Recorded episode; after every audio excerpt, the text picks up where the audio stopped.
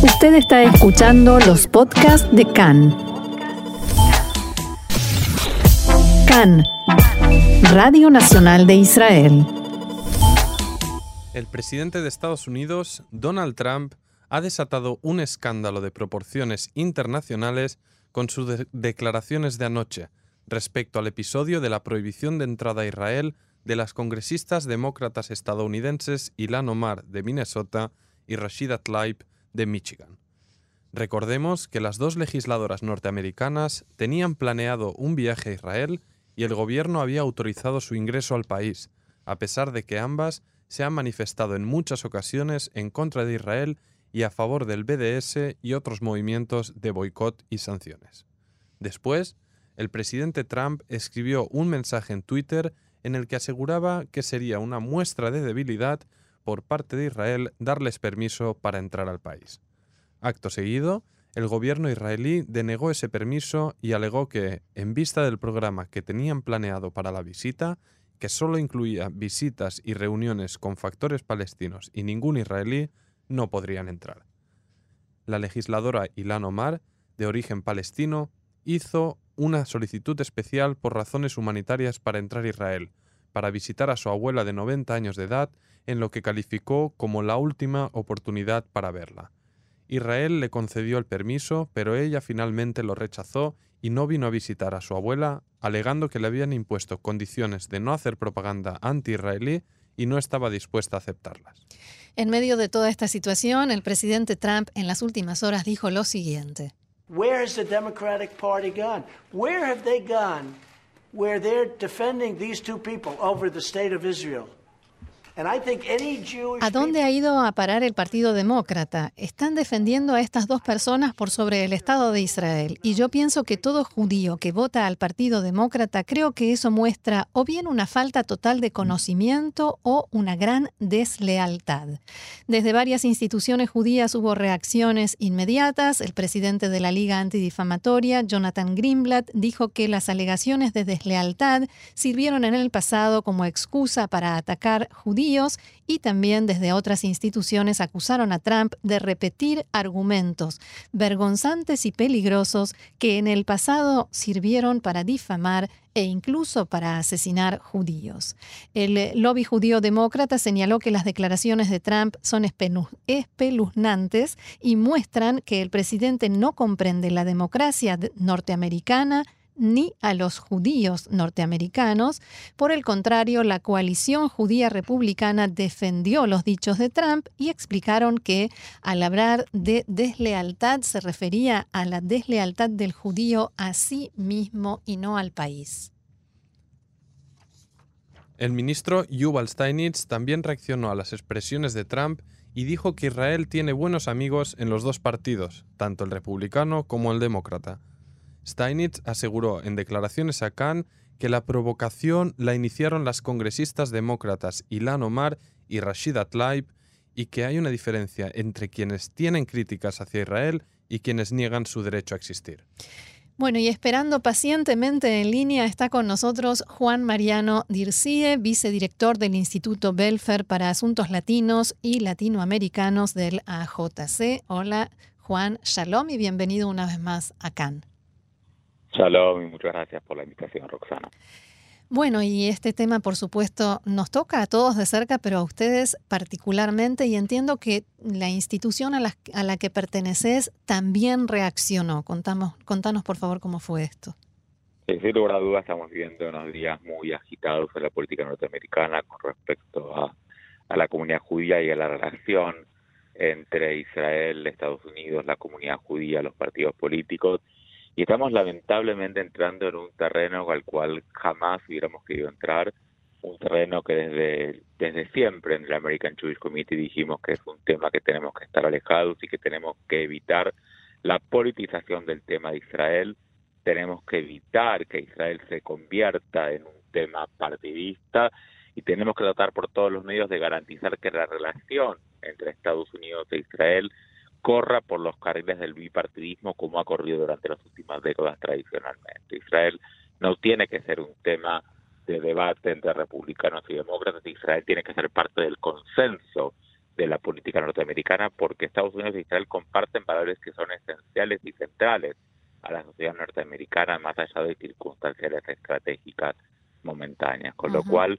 lo que ha pasado en los últimos días, eh, lamentablemente, ha generado una situación que, como decía antes, hubiera sido lo que jamás hubiéramos querido que, tener que enfrentar. Ahora, como, bien explicaban ustedes, acá surge el pedido de dos congresistas norteamericanas, dos congresistas norteamericanas, repito, que eh, nos gustan sus posiciones, no nos gustan sus posiciones, son elegidas democráticamente, representan la parte muy importante del, del electorado norteamericano y representan de alguna forma el pueblo y el Congreso del país más amigo que ha tenido Israel en la historia, con lo cual desde el principio, desde el HAC, eh, nos manifestamos en contra de la decisión del primer ministro Netanyahu de no permitir el ingreso de las dos congresistas. Creemos que la democracia israelí, la sociedad israelí, tiene muchísimo que mostrar donde estas dos congresistas pueden aprender y entender que Israel no es esa caricatura que ellas tratan de, eh, de dibujar y que ellas tratan de repetir en los medios de comunicación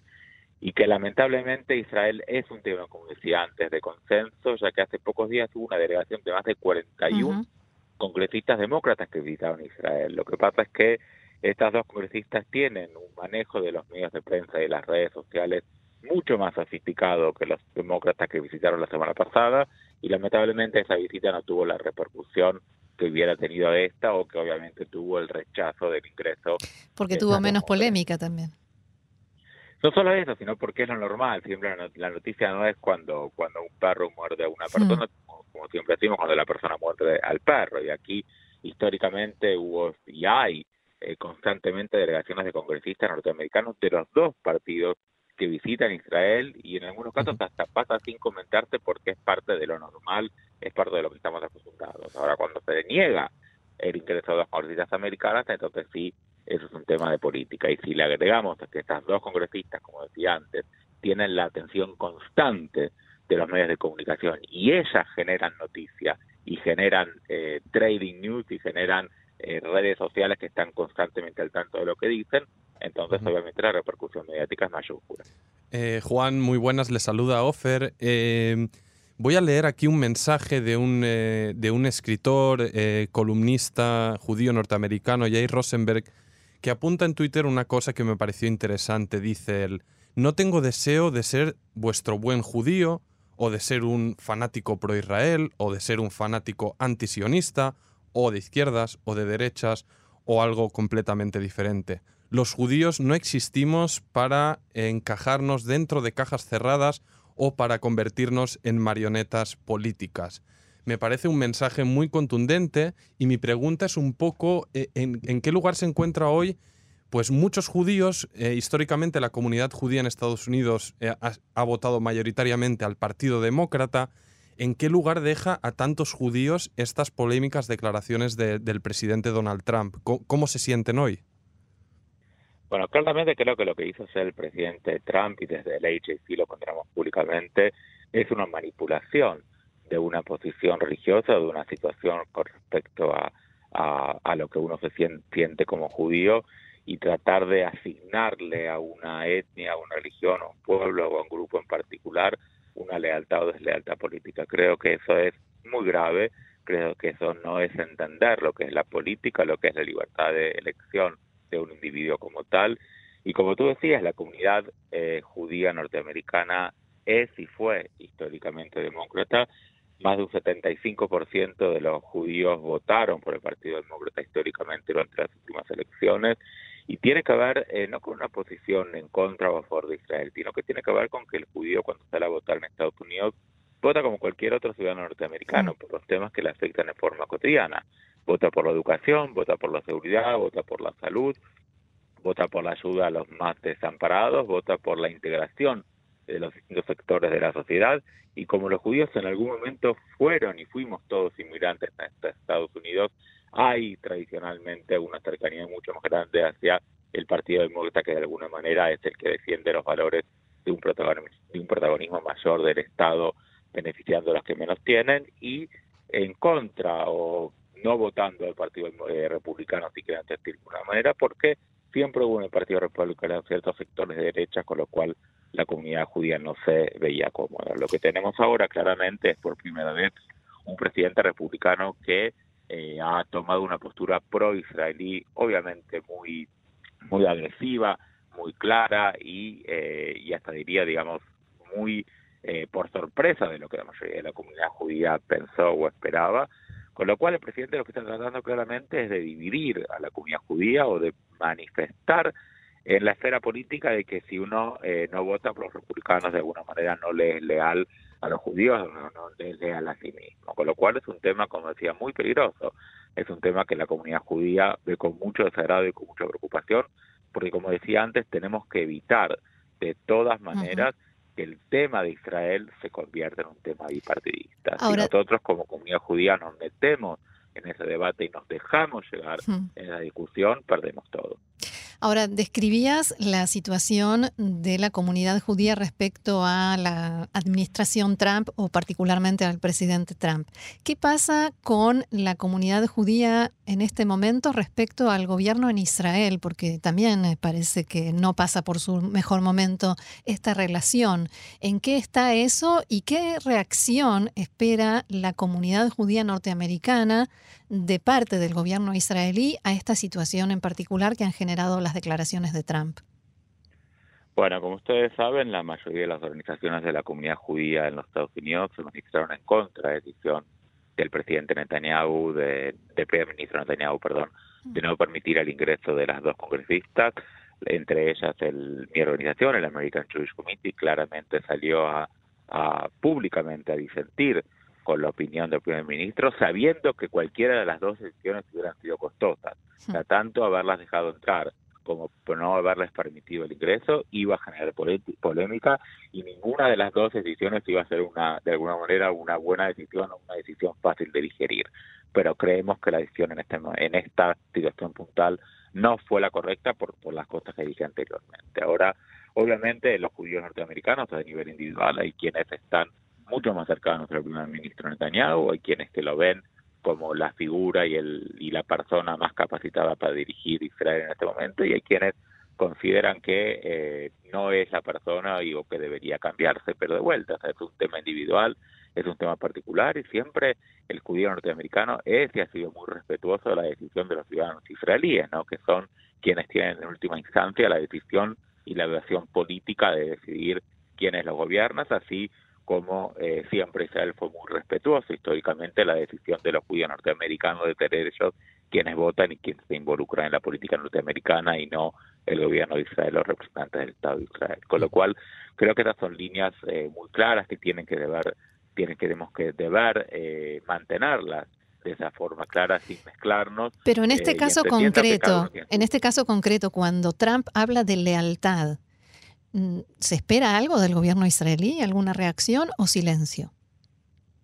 No, yo creo que es un tema, creo que, es un tema de, los judíos norteamericanos. O sea, claramente, como se dijo históricamente, ni Israel habla en nombre de los judíos de la diáspora, ni los judíos de la diáspora hablan en nombre de Israel. O sea, los judíos de la diáspora tienen sus organizaciones que los representan y que de alguna manera puntualmente los Estados Unidos hablan en nombre de la comunidad judía de los Estados Unidos y el gobierno de Israel habla en nombre del, Estado de Israel y no son los judíos norteamericanos los que hablan en nombre del gobierno de Israel. Con lo cual, creo que es importante entender y, claramente no confundir estos roles, no crearse unos autorizados a ser voceros de otros, como históricamente pudimos mantener esa relación, pero reitero, acá el gran tema es evitar que el gobierno de Israel o el gobierno norteamericano quiera hacer de la relación entre los judíos norteamericanos de Israel un tema netamente partidista, porque al final de cuentas, Roxana y Ofar, los líderes del Partido Demócrata, en su gran mayoría son líderes que están totalmente comprometidos con el Estado de Israel. Y hasta te podría decir que muchísimos de los líderes más importantes del Partido Demócrata, muchísimos de los, los que financian el Partido Demócrata, muchísimos, muchísimos de los que dirigen el Partido Demócrata, no solo que son miembros de la comunidad judía, sino que son gente que ha manifestado un compromiso sin ningún tipo de cuestionamiento a la relación entre Estados Unidos e Israel. Tenemos que entender que la relación entre Estados Unidos e Israel y es tan sólida porque se basa justamente en un apoyo bipartidista. Y no podemos negar, obviamente, que en los últimos años existe un sector en el Partido Demócrata muy preocupante, donde se viene cuestionando esa relación entre Israel y Estados Unidos, donde se hacen críticas que no habíamos escuchado públicamente con respecto a la relación con Israel, pero que ese sector es un sector muy minoritario dentro del Partido Demócrata, en su sector muy minoritario dentro de la sociedad americana, pero como decía anteriormente, lamentablemente tiene un parlante muy alto, tiene mucha difusión, tiene mucho manejo de los medios de prensa, pero eh, creo que lo mejor que puede hacer el Partido Demócrata es en este momento manejar y tratar de reducir el impacto de ese sector, porque al final de cuentas la sociedad americana en su conjunto y en su mayoría no apoya ese mm. mensaje tan radical, no solo con respecto al tema de Israel, sino con respecto a otros temas dentro de los Estados Unidos que tienen mucho más repercusión en la vida cotidiana. Con lo cual creo que la responsabilidad del Partido Demócrata también le cabe en este momento de manejar ese discurso, de manejar ese mensaje para evitar que la sociedad norteamericana pueda creer que ese es el mensaje del Partido Demócrata. Muy bien, Juan Mariano Dircie, vicedirector del Instituto Belfer para Asuntos Latinos y Latinoamericanos del AJC. Muchísimas gracias una vez más por tanta claridad y por haber dialogado con nosotros y no será la última, será hasta la próxima. Shalom. Shalom y gracias a ustedes.